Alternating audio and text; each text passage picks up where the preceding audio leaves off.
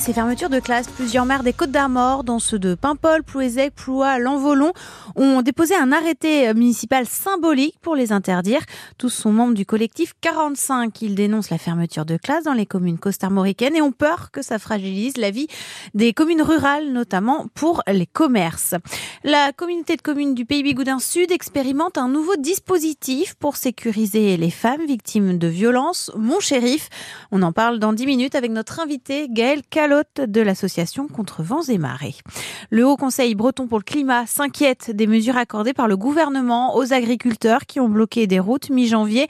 L'instance, constituée d'une vingtaine de scientifiques bretons, a pour rôle d'éclairer le Conseil régional sur sa politique face au changement climatique. Ses membres regrettent l'assouplissement des normes environnementales annoncées alors que l'agriculture représente 40% des gaz à effet de serre en Bretagne. Si vous devez prendre le train ce week-end, de fortes perturbations à prévoir à la SNCF dès demain. Les contrôleurs sont en grève pour réclamer notamment une hausse de leur prime mensuelle et plus d'embauches. Un TGV sur trois devrait circuler dans la région. C'est moins qu'au niveau national avec un sur deux. Service normal en revanche en Bretagne pour les Ouigo et les TER. Et vous, qu'est-ce que vous pensez de cette énième grève? C'est la question qu'on vous pose ce matin. Est-ce que vous les soutenez ou alors pas du tout? 02 98 53 65 65. On attend votre point de vue. Ce sera aux alentours de, de 7h50. On continue euh, avec du sport. Lui qui reste une dizaine de jours, il lui reste une dizaine de jours en mer.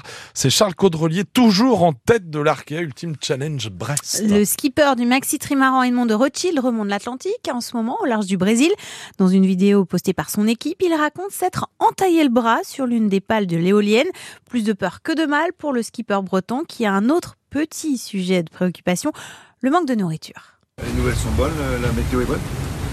On a du vent et puis par contre euh, je réalise euh, qu'on est déjà au 37e ou 38e jour. Il me reste encore 10 jours. Et on avait pris que 45 jours de bouffe. Donc euh, heureusement il reste un petit peu de manger. Matin, c'est l'inventaire de ce qui reste comme euh, nourriture. Et qu'il y en a qui sont partis avec moi. Je sais que Thomas est parti avec 42 jours, donc je suis pas le plus à plaindre. Euh, voilà, bah, on va faire l'inventaire de tout ça, et, mais il y a de quoi, ça va aller. Puis on va faire une petite lessive parce qu'il n'y a plus grand chose euh, de chaud pour la fin du parcours, de propre. Et puis ben, ça glisse, on continue comme ça.